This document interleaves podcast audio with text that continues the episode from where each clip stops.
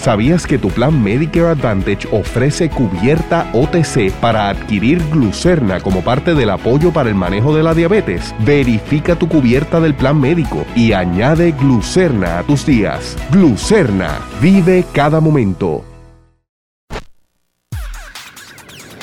El análisis más potente y completo comienza ahora. Luis Herrero llega prendiendo fuego a los políticos y figuras que se atreven a dañar el país. Radio Isla 1320 presenta ¿Qué es la que hay? con Luis Herrero.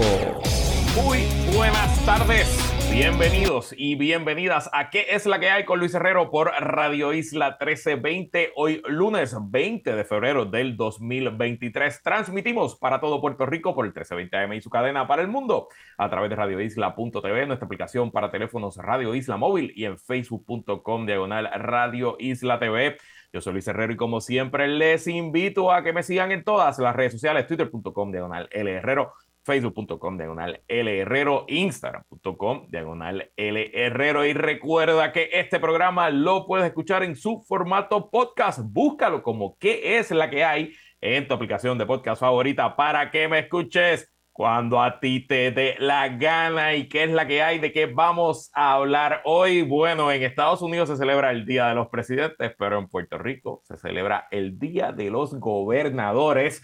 Así que conversamos con un gobernador sobre el panorama político en el año preeleccionario en Puerto Rico y en los Estados Unidos. Así que sin más preámbulos, como les dije la semana pasada, yo me iba tomar unos días de vacaciones este fin de semana. Además que ya que llevo tres años con ustedes todos los días, me he dado cuenta que hacer un programa en vivo los días feriados es bastante difícil, así que eh, decidimos grabar este programa el pasado jueves, lo estamos grabando aprovechando que la encuesta del nuevo día pues nos ha dado quizás una lectura del escenario político. Y bueno, como hay ciertos invitados que cuando yo les pido un favor no me pueden decir que no, vamos a conversar con el ex gobernador Aníbal Acevedo Vila, así que sin más preámbulo, que es la que hay Aníbal.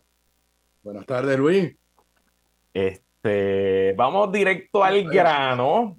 Espérate, Luis, antes que nada, organizada tú tienes esa biblioteca detrás de ti. Mira, viste qué bonita, todos los libros que yo tengo aquí, como yo me los he leído, no se fijan en el espacio aquí que se ve que es una foto. Los libros organizados, inclusive hasta, hasta tienen el sellito ese el sellito del sistema DUI de la biblioteca. Yo, este, yo básicamente fui a Google, esto lo hice desde el primer día de la pandemia, escribí Library Backgrounds y busqué los primeros dos y uso uno aquí y uso uno en Skype. Y es así de sencillo. Y el reguero que tengo allá atrás, pues nadie lo ve. Eh, lo mejor para mi público. Libros son de verdad. Tus libros son de verdad, eso sí, eso sí. Este, yo tengo los libros aquí, pero están fuera de cámara. Eh, bueno, vamos a comenzar por pues, lo general y después vamos a ir a lo, a lo específico. Tenemos pues todo el programa para el tema. Lo que quiero es que arranquemos con los números grandes de la encuesta y no es repetir lo que ya fue tu análisis en tu podcast, mi análisis en el podcast, sino hablar más de, de temas macro, tendencias, por donde vemos el, el asunto.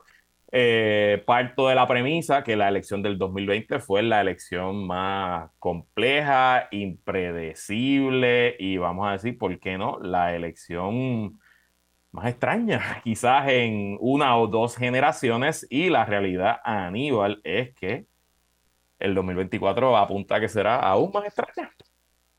Mira, definitivamente si algo uno percibe y lo valida la encuesta del nuevo día, y no voy a entrar aquí en discusiones, si uno le da credibilidad o no le da credibilidad, yo creo que primero que nada tiene unas virtudes esa encuesta y siempre las ha tenido que se hace casa por casa, lo dije en el podcast, yo las únicas encuestas que en Puerto Rico le doy credibilidad son las que se hacen casa por casa, eh, que son bien caras, por eso no las, hace no las hace casi nadie porque en Puerto Rico, por nuestra realidad geográfica y desde el punto de vista hasta de celulares, si tú haces una, encuesta por celular, tú no tienes forma de de verdad validar que demográficamente, geográficamente, tienes una muestra adecuada, porque cuando tú estás hablando con alguien, tú no sabes si ese alguien vive en Guaynabo o en Orocovi. Cuando se hacían encuestas por teléfono y todo el mundo tenía teléfonos en su casa, la guía telefónica te decía si tú estabas llamando a alguien que vivía en Guaynabo o en Orocovi. Así que yo creo que las encuestas tienen que ser casa por casa Obviamente, la pregunta tiene mucho que ver y ahí pues yo tengo algunas dudas de cómo hacen las preguntas en cuesta de días, pero yo parto de la premisa que hay que darle, que hay que darle validez. La percepción que yo tenía que viene arrastrándose desde el resultado del 2020, ya había empezado en el 2016. Yo publiqué un artículo en la revista jurídica de la UPR que analizaba precisamente los resultados de las últimas tres elecciones y concluía que lo que ocurrió en el 2020 fue una revolución del elector. Los electores en el 2020 hicieron lo que les dio la gana, no les importó lo que decían los partidos, los líderes de los partidos y en segundo lugar, que para mí en el 2020 ya había la primera evidencia clara que el bipartidismo estaba terminando. La encuesta del nuevo día, que coincide con lo que uno percibe, apunta hacia eso. Yo creo que ahora nadie puede predecir lo que va a pasar en el 2024. En términos generales, hay un descontento marcado con los partidos tradicionales, que básicamente es el Partido Popular y el PNP. Al momento de tú y yo grabar esto, todavía el Nuevo Día no ha publicado el cuestionario. Correcto. Así que no sabemos a ciencia cierta qué por ciento de la muestra eran PNP sí, y qué por ciento eran de los otros partidos. Sí sabemos porque se les zafó que ellos dijeron que de los mil entrevistados, 232 eran populares, quiere decir 23.2%. Esa es la base del Partido Popular más baja en la historia. Yo nunca he visto una encuesta de un nivel de populares tan bajo. Por cómo han salido los resultados, que podremos hablarlo si tú quieres, me, parece que la base del PNP también está por debajo del 30%. El número que tenemos hoy jueves, que fue el que puso Manuel Álvarez en Twitter, él lo estima entre 26 y 27%, o sea que estamos hablando de un número históricamente bajo es el 30%, y me atrevería a apostar que los números de los otros partidos, PIB, Victoria Ciudadana y Proyecto Dignidad, por lo menos se quedan a los niveles que tenían en la elección del 2020. ¿Por qué digo eso? Porque si hubieran tenido un por ciento bien bajito, el nuevo día no hubiera tenido capacidad de decir, entre los electores de Proyecto Dignidad piensan de tal forma, porque bien bajito, pues te pierdes, pierdes, pierdes la muestra. Todas las figuras electas gubernamentales están eh, eh, tocadas negativamente, todas, todas. Se, no sé si ya hoy lunes, pero pues eh, Jennifer González se fue de celebración y de media tour y, y muy bien. Pero cuando tú analizas bien los números de Jennifer González, ni tan siquiera llegan a los números que obtuvo en la elección del 2020. O sea, Jennifer González obtuvo 40-41% del voto. Eh, yo lo sé muy bien porque me ganó a mí. Exacto. Pero, pero había ganado en el 2016 con 47%. Y su favorabilidad bajó 8 puntos si se compara con la última encuesta del Nuevo Día. Por eso, entonces cuando tú miras los positivos y negativos de Jennifer en la encuesta de la semana pasada, no llegan al 40%. O sea, ni tan siquiera la base de los que votaron por ella, que fueron suficientes para ganar, y en un escenario de cinco partidos podrían ser suficientes para ganar, pero no es la esperanza de que ya tiene cerca del 50% de positivos en el, en el electorado. Y si te rompe con los demás líderes políticos, pues entonces todos están en negativo, lo que apunta a una gran insatisfacción del país con la, la oferta eh, electoral que tiene. Te quiero hacer una pregunta de umbral, que es algo que tú como gobernador te enfrentaste y que yo creo que todos los gobernadores de este siglo se han enfrentado. Eh, el tema general de esta encuesta y de probablemente todas las encuestas del nuevo día de memoria reciente es un pesimismo marcado en la sociedad. Todo el mundo en la pregunta de por qué camino ves a Puerto Rico, creo que estaba como 88% entre muy mal o mal, etcétera. Los números eran, eran, terribles. Eh, en la, la, realidad, en los datos, en los, índices de desempleo, de producción, de ventas, en teoría la economía está como no ha estado pues, desde promesa, quizás desde el cierre del gobierno, pero la gente sigue pesimista. Primero, ¿qué efecto tiene el pesimismo en, en, la manera en que se comunica o en la manera que un gobierno trata de ser reelecto? Y segundo, ¿qué uno puede, ¿cómo uno puede combatir el pesimismo? Bueno, mira, yo creo que ese mood pesimista está quizás desde mediados del término de Sila Calderón para acá y no ha logrado cuando yo hice mis primeras encuestas para, para la candidatura para la gobernación en el 2004, estaban ahí eh, los números. Por eso ningún gobernador en Puerto Rico ha podido ser reelecto o ha decidido no correr o hemos decidido correr y no hemos, y no hemos, y no hemos ganado. Tú me haces una pregunta difícil de contestar porque yo no gané la reelección. Correcto. Y, no lo ha logrado hacer nadie y los otros como Sila y Alejandro decidieron no aspirar porque probablemente vieron que los números eran casi imposibles imposible eh, moverlos. Yo creo que tu generación en gran medida, ya que hago la distinción, son la generación de la crisis. Y yo creo que el país percibe con razón o, o, sin razón que hemos entrado en una crisis desde principios de este, de este siglo, de este milenio, y no hemos logrado, no hemos logrado salir, salir de ella. claro, hay que verlo en las particularidades de cada uno de los gobernantes y de cada uno de los momentos históricos. Yo creo que el mayor impedimento que tiene Pedro Pierluisi para proyectar positivismo y movilidad es una combinación de dos cosas. Uno, él mismo. O sea, no es una figura carismática. Ganó con 32, 33% del voto. Yo creo que su apuesta de reelección era, yo mantengo el 33% del voto, los demás siguen divididos y gano. Sin embargo, no ha podido mantener ni ese 33% del voto porque eh, está este concepto que Bill Clinton era el maestro, I can feel your pain. O sea, si, las encuestas te dicen que la gente se siente mal, se siente que no le va bien, pues tú no puedes ir a la televisión y decir que todo está bien. Tú tienes que decirle, yo sé que estás inconforme, yo sé que no hemos hecho suficiente, yo sé que los chavos no te dan al final del mes, pero quiero que sepas que ya hice A y B y voy a hacer C y D. Entonces, Pierluisi vive tratando de decirle a la gente que todo está bien y yo creo que la gente apaga, se apaga el televisor, apaga el radio, desconecta el internet cuando él les dice eso. Y segundo, ya en lo específico, Luma. Yo creo que Pierluisi, o sea, eh, para Pierluisi, Luma es lo que fue la ley 7 para eh, eh, lo que fue el cierre del gobierno y el IBU para mí. Son cosas que marcan al gobernante y que requiere de una estrategia bien definida para sobreponerse y él no, no lo ha logrado. Yo creo que aunque, aunque el servicio de Luma de forma milagrosa mejore durante el próximo año y medio, ya lo marcó, porque cuando la gente estaba sufriendo y molesta, él no se hizo parte de ese sentimiento, sino todo lo contrario, se convirtió en el abogado de Luma y yo creo que eso lo marcó y hábilmente Jennifer, que de verdad no hizo nada contra Luma, cuando llegó el momento estratégico, pidió que votaran a Luma y después cuando el issue bajó, dijo que estaba que no había que votar a Luma, pero en la imagen en, la imagen verano, en el verano cuando Luma vuelva a fallar porque no tenemos la capacidad cuando suba la demanda energética, pues Jennifer González volverá a pedir que se cancele el contrato y ya tú verás. Bueno, ya yo creo que yo creo que ahora el país la va a empezar a mirar con más detenimiento ha disfrutado de seis años donde nadie la ha fiscalizado, salvo el periodo durante mi campaña, que hicimos un esfuerzo, pero ya en las campañas, si ya la percepción positiva de alguien o negativa de alguien está muy cimentada, es difícil revertirla a base de una, de una campaña. Yo creo que ahora la gente va a empezar a mirar con mayor detenimiento las posturas las posturas de Jennifer. Eh, como dije ahorita, es de todos los políticos, es la menos mal que está. Cuando tú miras los positivos y negativos, ya está más uno. Oye, pero Luis, yo creo que al final vamos a hablar un poquito de Estados Unidos. Todo el mundo entiende que Biden está en una crisis porque su approval es de 44, 43, 45. El de Jennifer es de 39. Correcto. Claro, lo que pasa es que en un país de, de ciego, el tuerto es rey. En la medida que los, que los, positivos y negativos de todo el mundo están en el ala negativa y ella está positivo más 3, pues, pues proyecta mejor que, que los demás. Y, y, dando por sentado, que creo que aquí estamos de acuerdo y es obvio que la primaria está casa a menos que el gobernador decida no aspirar a la reelección, que eso también es una opción.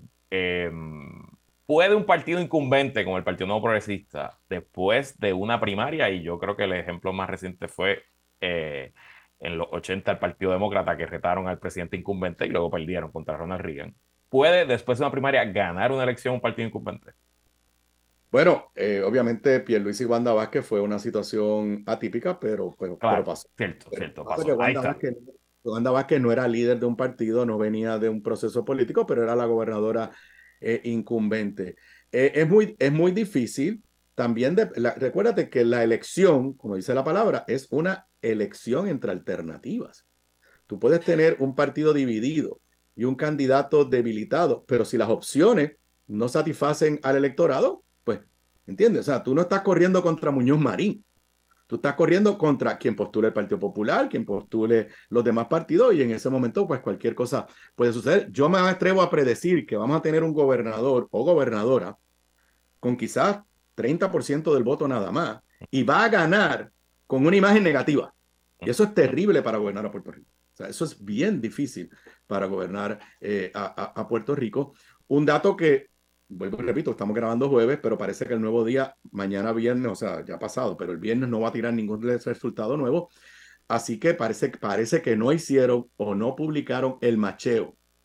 El si Jennifer contra, contra del Dalmao, etc. En efecto, Dalmao, si Dalmao es respaldado, Juan Dalmao, y Juan Dalmao es respaldado por Victoria Ciudadana, Eso no está ahí. Y sabe Dios si la encuesta demuestra que Jennifer le gana a Pierluisi, pero que en una elección no logra traspasar el 30, 32, 35% del electorado. No lo sé, porque no conozco de ninguna encuesta que, que haya llegado a ese nivel, pero parece que el Nuevo Día no hizo esa pregunta o si la hizo, no nos la eh, compartió con, con el público. Bueno, buen momento para pasar al Partido Popular Democrático. Nos quedan más o menos 10 minutos antes de la pausa. Eh, el Partido Popular Democrático, y yo lo he dicho muchas veces en este programa, su enemigo no es el Partido No Progresista ni los partidos emergentes, su enemigo es la relevancia. ¿no? Yo siento que el partido cada día toma pasos afirmativos a ser más y más irrelevantes. La encuesta más o menos no apunta a esa dirección. El Partido Popular tiene los peores números, yo creo, de todos los partidos en cuanto positivo y negativo en el neto si no es el peor, es el segundo peor. Em, ah, bueno, no, fíjate, no está tan mal, yo los tengo aquí. El PNP está en menos 22, el Partido Popular está en menos 29,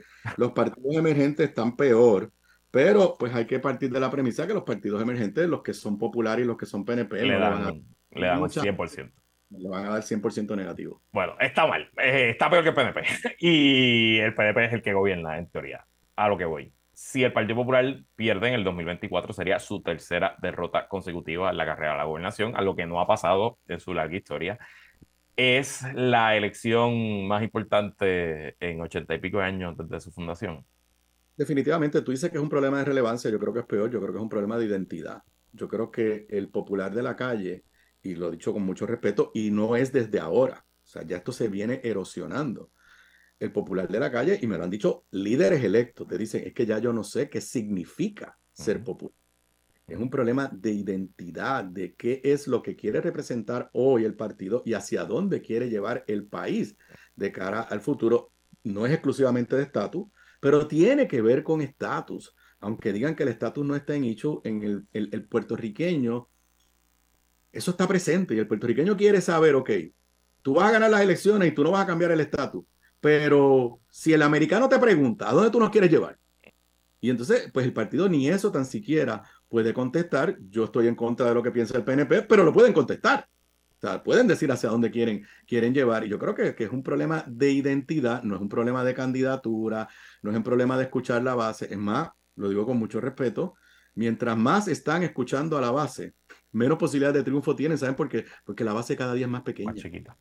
Hay que excusar, escuchar a los que eran populares hace 8 y 10 años y dejaron de ser. A esos son los que hay que escuchar, pero esos no van a las reuniones del partido porque ya se sienten excluidos y el partido no los busca. Tengo que decir esto también.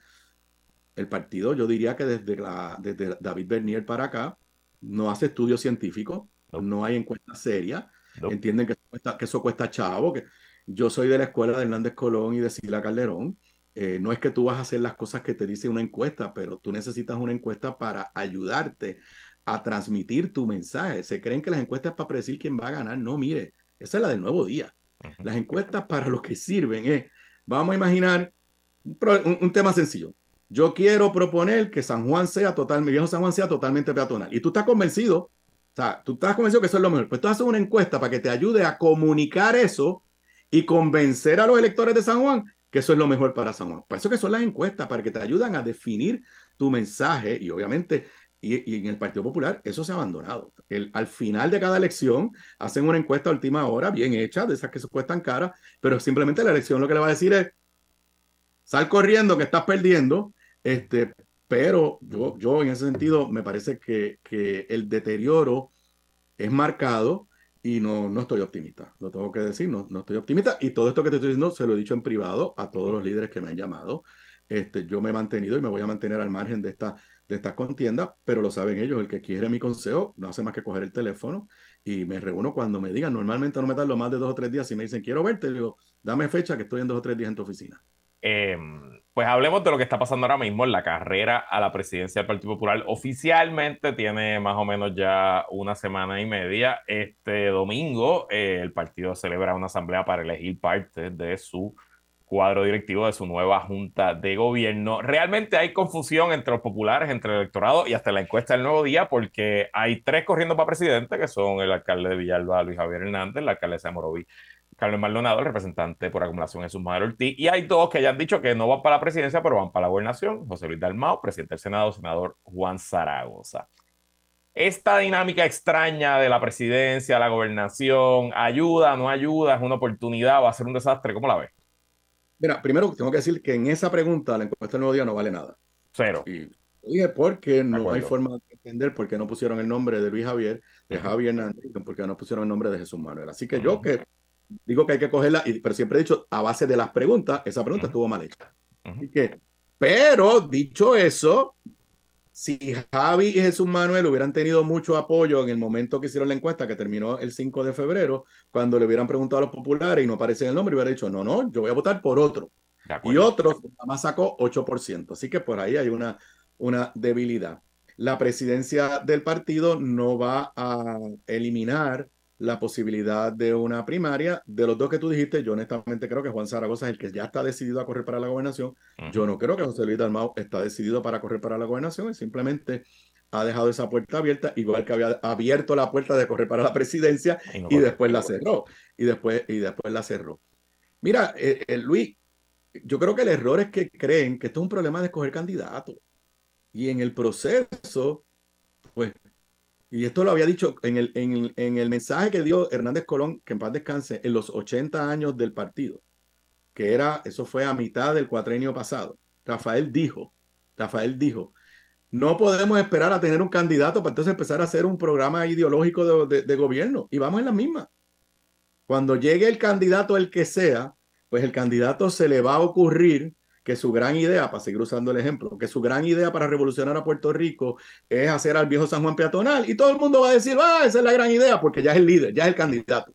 En vez de ser a la inversa, en vez de tú definir qué es lo que quieres defender como partido, a dónde quieres llevar al país, entonces decir, ok, voy a escoger ahora un candidato que se ajuste a esa, a esa definición.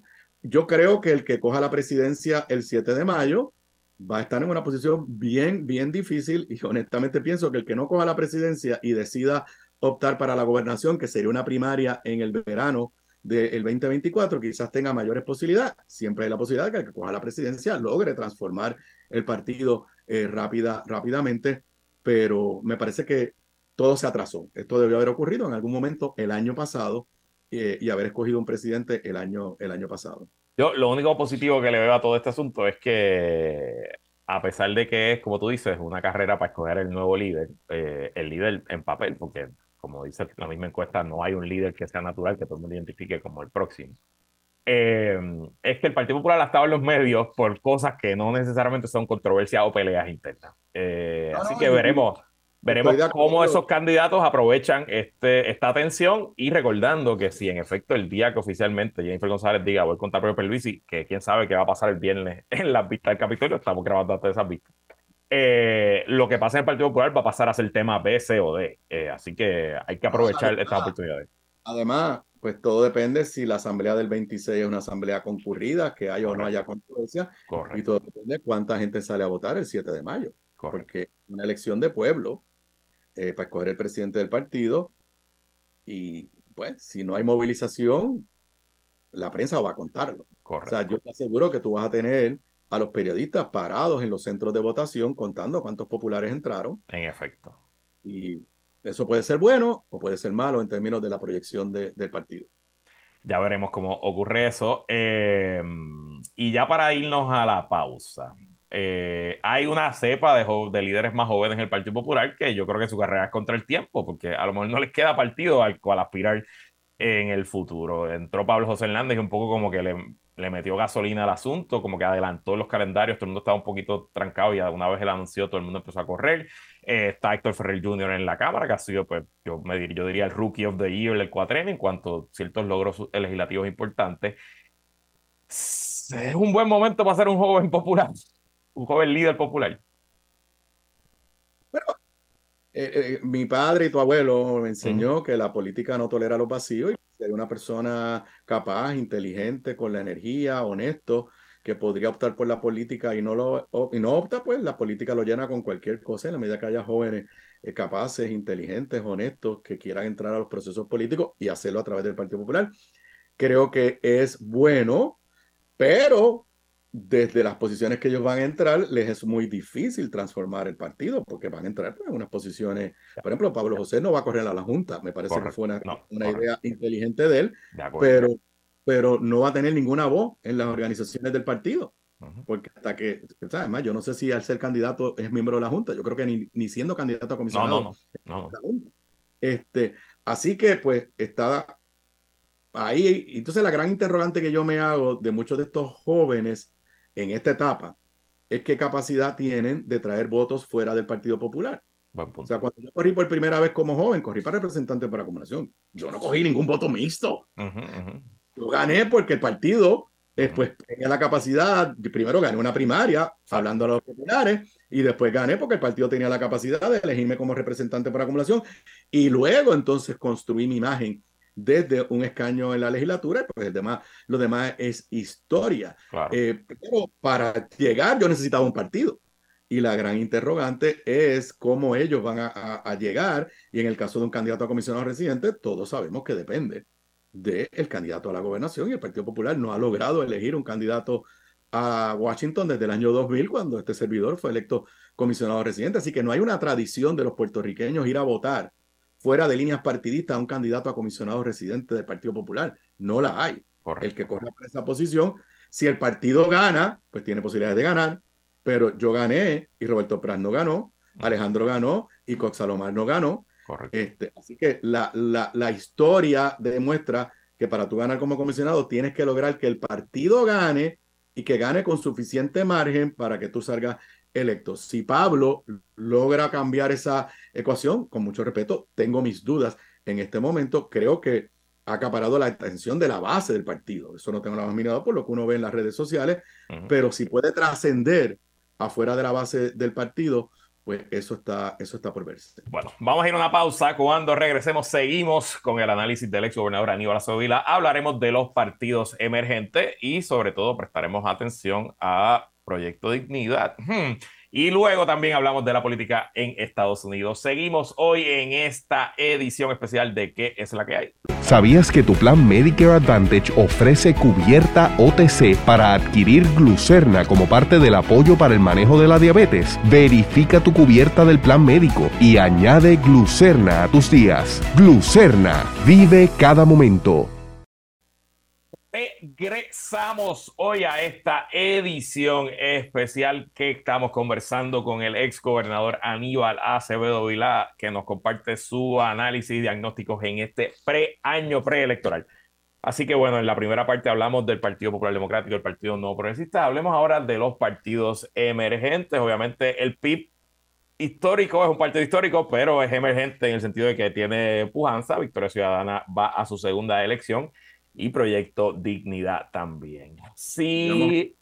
Digamos, el partido emergente del PIB Juan Dalmao. Eso mismo, el partido emergente de Juan Dalmao. Eso, eso, eso es una buena descripción. Eh, si el pesimismo tiene por el piso al Partido Nuevo Progresista y al Partido Popular, ese pesimismo no parecería que esté levantando a los partidos emergentes. Obviamente, no es sus líderes, sobre todo, eh, no están particularmente mal, pero mi impresión es que nadie se está muriendo allá afuera por estos movimientos. Eh, ¿Hay timidez allá afuera? ¿Cómo lo ves?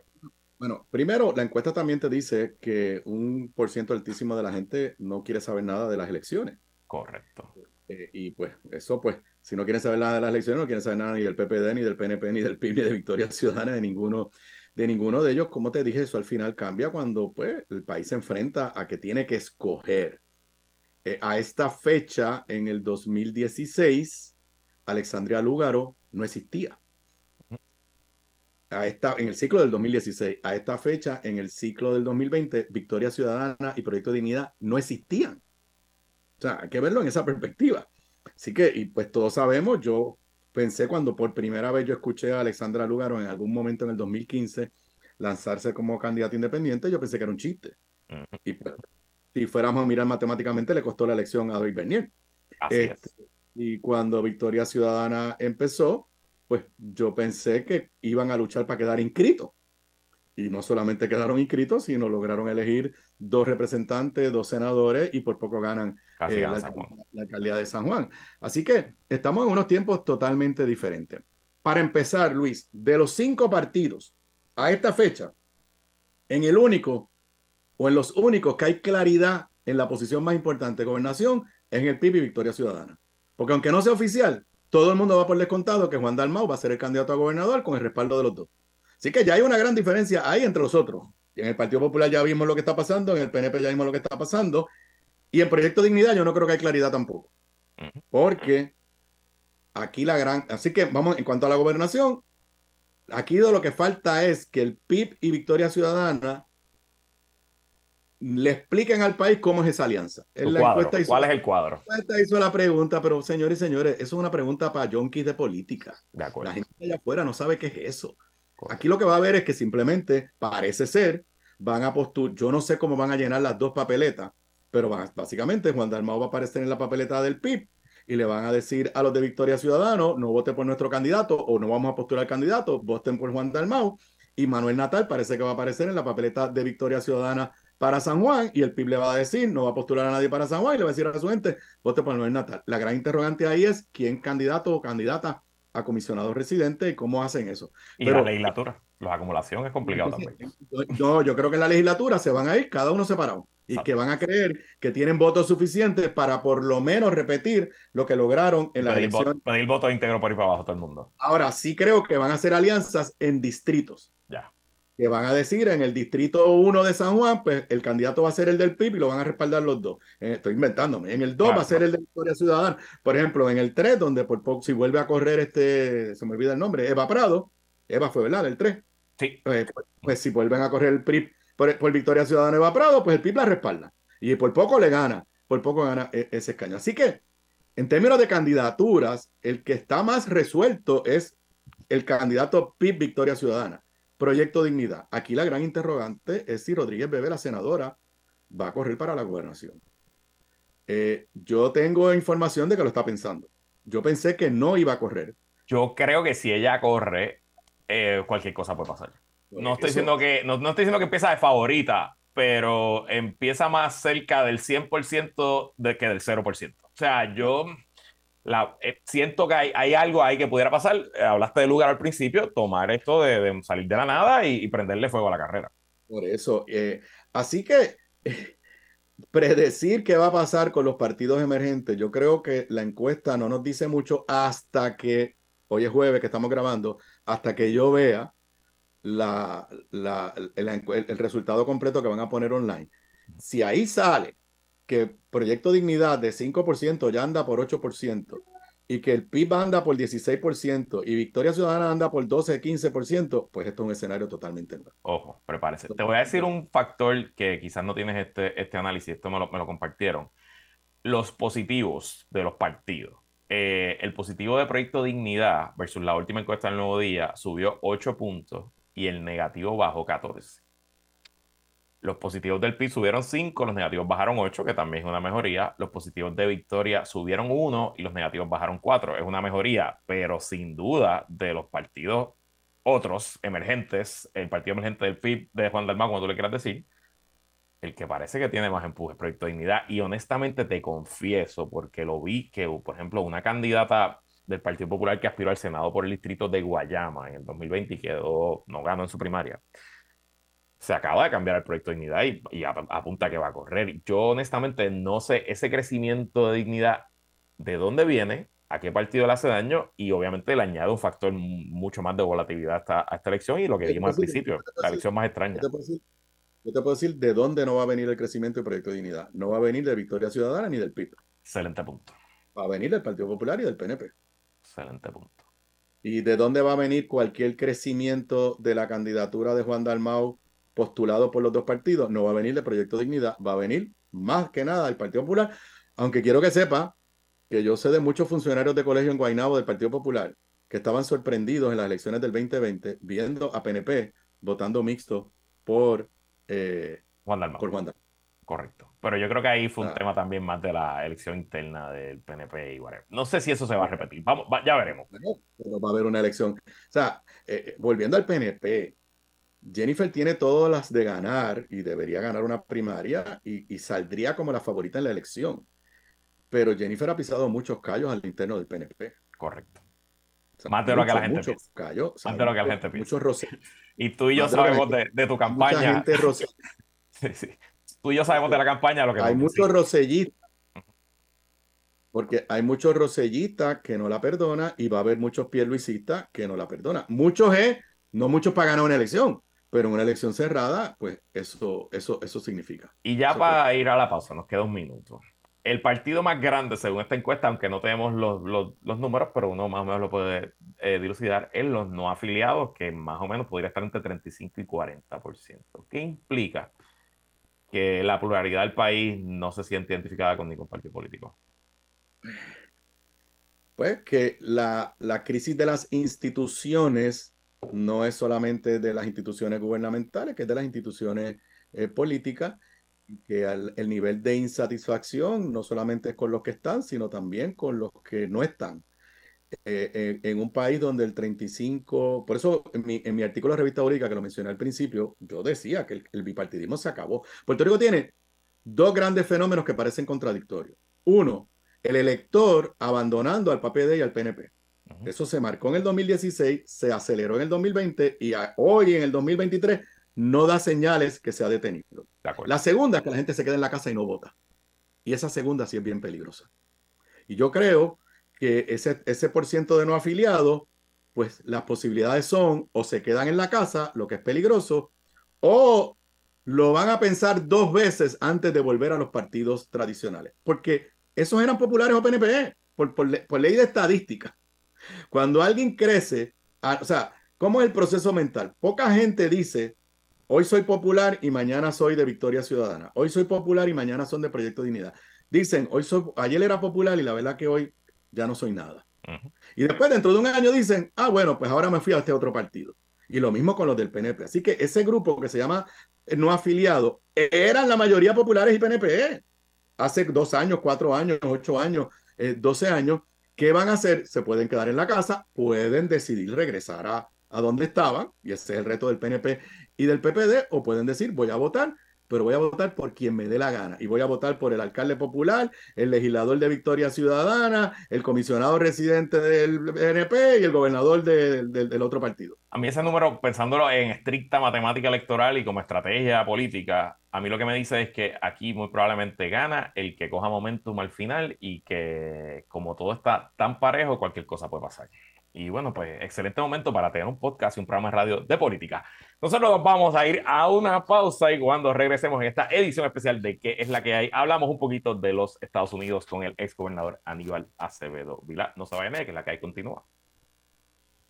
Regresamos en esta edición especial de ¿Qué es la que hay? Hoy día de los gobernadores conversando con el ex gobernador Aníbal Acevedo Vilá. Ya hablamos largo y tendido sobre Puerto Rico Hablemos ahora sobre los Estados Unidos. El año 2024 se proyecta ahora mismo, quizás contra todo pronóstico, que los demócratas irán a una reelección con un presidente Joe Biden de 83 años. Eh, sus números ahora mismo de aprobación y desaprobación, estoy en el sitio 538 jueves que grabamos, está en un promedio 51.6% del país desaprueba del presidente Joe Biden, 42.9% aprueba. Eso es un número bajo para un, un presidente incumbente. Eh, pero no sé, yo veo al tío Joe súper bien. No sé cómo tú lo ves, Aníbal. Bueno, si, si confuso, difícil de entender el escenario de Puerto Rico, el de allá está quizás peor con una variante que el bipartidismo sigue vivito y coleando. O sea, no hay terceras, opciones. Eso eh, lo ha tratado en, años anteriores, lo trató Ross Perot, lo ha tratado una u otra persona, pero nunca han tenido éxito y en este momento no hay ambiente para eso. Eh, lo que hay es una polarización en términos de los extremos, más que nada, aunque en un momento el Partido Demócrata pues el sector progresista parece que estaba jalando demasiado. Yo creo que eso Biden lo ha neutralizado bastante y es interesante. Eh, estaba leyendo una historia de que el tío, el tío eh, Bernie eh, parece que está contento y que no, y, que la Alexandre Ocasio Cortés de la vida saben que no es la agenda que, ellas, que ellos quisieran, pero no están, el, el mensaje de, de, de, Estado de Biden tocó temas que a ese sector le, le interesaba. Ahora, en el lado de la derecha, pues lo que hay es una polaridad yo creo, ¿verdad? Y, y comparándolo. Comparándolo con Puerto Rico, eh, no hay una figura como una Jennifer González haciéndole sombra al presidente Biden en el Partido Demócrata. O sea, si el, si el presidente tuviera problemas políticos, hubiera alguien probablemente de ese flanco de la izquierda haciéndole sombra, haciendo ruido, visitando los estados donde se hacen las primeras primarias y pues nada, eso está pasando. No, yo creo que el presidente tiene problemas políticos. El, el problema es que no hay nadie en el Partido Demócrata. Ah, ¿Entiendes? O sea, no hay nadie que con sus ejecutorias en el Congreso, en la gobernación en algún estado, en el Senado, la gente empieza a decir, Biden, lo siento mucho, pero, pero yo estoy con fulana y hablarle a ese fulano o fulana. La vicepresidenta no ha logrado despegar, eh, que hubiera sido una transición en la cual quizás Biden se hubiera sentido más cómodo de decir, bueno, yo no voy a correr, pero ya yo había escogido y ella va a ser mi sustituta y va a haber una cierta continuidad en mi labor, eh, pero no lo, no lo hay. Y la realidad es que desde el mensaje de Estado para acá ya nadie habla allá en Estados Unidos, bueno, quizás lo hablan, pero la mayoría de las líderes demócratas están aceptando que Biden va a correr. Es un reto enorme desde el punto de vista de, su edad, eh, de, los errores que ha cometido, que le dan a uno la sensación de que, de que no está sharp. Este, pero volvemos a lo que te decía en el contexto de Puerto Rico, de cualquier proceso democrático, se llama elección. Eh, y va a depender de lo que pase en el lado, en el lado republicano ¿Dónde? Vamos a eso, vamos al lado republicano. Eh, Donald Trump se percibe que su, su flama, su brillo está luciendo, eh, pero sigue siendo el principal en las encuestas. Ron DeSantis, gobernador de Florida, todavía no ha anunciado, pero vamos, es bastante obvio que lo va a retar. Y han surgido otros, ya hay una candidata, la ex gobernadora y ex embajadora de la ONU, Nikki Haley, se habla de quién fue su último secretario de Estado, que se me escapa el nombre ahora, que también va a aspirar, el propio vicepresidente Mike Pence, eh, Pombo, ¿verdad? Pombo. Eh, Mike Pompeo, Pompeo, ese mismo, el secretario de Estado. Eh, uno que estudió conmigo en San José. ah, no, ese otro, esos son otros. Saludos a la familia Pombo. Eh, ¿Qué va a pasar en el Partido Republicano? Donald Trump versus Biden, la revancha. Bueno, si hay mucho candidato, que fue la estrategia de él, eh, hay mucho candidato, él empieza a ganar por pluralidad las primeras primarias, empieza a destruir en términos de carácter y ponerle apodo eh, como ya está haciendo con DeSantis y llamarlo traidor, ese tipo de cosas. Y pues puede ser que, o sea, el Partido Demócrata de hoy, perdón, el Partido Republicano de hoy, aunque él no sea el candidato, ya está hecho a la imagen y semejanza de Trump. O sea, las ideas extremistas, eh, las ideas de negación de resultados electorales, ya son, lo que permea en ese partido. Eh, y, y DeSantis, si es el candidato, es en esa plataforma, en esa plataforma pero con unos números tan débiles de los de Biden, hablábamos ahorita, a pesar de que la economía está creciendo, a pesar de que el nivel de desempleo en Estados Unidos es de los más bajos, pero tiene una inflación eh, altísima, eh, pues eh, no, no hay una no hay una sensación, igual que en Puerto Rico, de que las cosas andan bien. O sea, cuando tú preguntas, cuando tú haces la misma pregunta en Estados Unidos de la que hizo el Nuevo Día, ¿usted cree que las cosas andan bien o andan mal? pues la gente dice que andan mal y si le pregunta, ¿usted cree que dentro de un año van a estar mejor? La gente no cree que dentro de un año van, van, a, estar, van a estar mejor. Estados Unidos ha tenido algo de lo que tiene el mundo, muchos lugares del mundo del anti-establishment. Lo que sucede es que eso lo, lo galvanizó un poco Bernie Sanders en el lado demócrata, no fue suficiente, pero fue más de lo que mucha gente pensaba. Y en el lado republicano fue Donald Trump, se convirtió en el anti-establishment y sigue siendo entre teoría, en comillas, entre las establishment pero es el puro establishment, es una cosa puramente de, de, apariencia. Yo creo que es una sociedad eh, demasiado dividida. Eh, yo eh, el jueves pasado, en el momento que estábamos grabando tú y yo ahora, hace unos minutos tuve una entrevista en una estación de radio latina de Miami sobre el tema de la prohibición de libros de, Clemente. Ah, ah que en el estado de la Florida haya una ley que le permita a un condado, a un, educational board de un condado, prohibir el unos libros de, eh, para las escuelas públicas de Hank Aaron, de Celia Cruz, de Roberto Clemente, de, Carmen, de eh, Sonia Sotomayor. Y le preguntaba yo a los entrevistadores, obviamente eran cubanos, oiga, ¿y allá? ¿Hay indignación? Y me dijeron, no, tristemente no la hay. O sea, que, que un gobernador de un estado que donde hay minoría, cubanos, puertorriqueños, afroamericanos, haga las cosas que él está haciendo y la gente lo acepte como algo normal, de evidencia un deterioro en esa sociedad norteamericana, en la cultura política de esa sociedad norteamericana, bien, bien peligroso. Yo dije cuando estaba en Radio Isla y empezó la candidatura de Donald Trump para las elecciones del eh, eh, el, ciclo electoral, yo dije, mire, Donald Trump no es el problema. Donald Trump es el reflejo de un amplio sector de la sociedad norteamericana. En aquel momento todo el mundo decía que no iba a ganar la primaria y mucho menos que iba a ganar la elección. Bueno, ganó la primaria y ganó, y ganó la elección eh, y todos sabemos lo que él ha representado y representa desde el punto de vista del pensamiento político de amplios sectores de la sociedad eh, norte, norteamericana. Yo no soy eh, para nada optimista con el futuro de la política norteamericana, por el contrario, soy bastante pesimista, pero creo que no debemos menospreciar la elección de las elecciones de medio término ahora, que por lo menos comprobó que se le puede ir al electorado con cierto grado de éxito con temas complejos, porque oye, en teoría se supone que los demócratas tuvieran una noche terrible, se supone que hubieran perdido el Senado, se supone que la mayoría republicana fuera eh, compleja por la inflación, porque la historia nos dice que esta primera elección siempre la pierde el partido incumbente y súmale todos los demás asuntos, pero ese giro a la antidemocracia, al autoritarismo, a los temas eh, divisorios sociales del Partido Republicano, probó ser suficientemente disuasivo para que la gente no votara con su bolsillo, votara con su, con su, con su cabeza, que es usualmente lo que no ocurre. Así que no sé, quizás estoy menos pesimista que hace un año, pero por otro lado... hay algo de eso, hay algo de eso, pero también la elección demostró, como dijo el líder republicano del Senado, Mitch McConnell, que los candidatos importan. Ah, sin duda, claro. Y, para traerlo aquí a Puerto Rico, si tú te crees que porque la gente no quiere saber del gobernador del PNP, puedes postular a cualquiera y va a ganar, estás equivocado. Y eso es una excelente manera para terminar este análisis, esta visión a largo plazo. Yo creo que esto puede ser una tradición anual. El día de los gobernadores traemos al gobernador Vamos a apuntar eso para el futuro y podemos dar ese programita grabado ya todos, todos los años. Aníbal Acevedo Vila, gracias por estar aquí. Gracias por la invitación. Y gracias a ustedes por sintonizar otra edición más de ¿Qué es la que hay con Luis Herrero? Yo me despido, pero quédese con nosotros. La mejor programación y análisis de la radio puertorriqueña continúa en Radio Isla 1320. Yo regreso el miércoles. Mañana me sustituye la amiga licenciada Ivonne Lozada. Así que hasta el miércoles.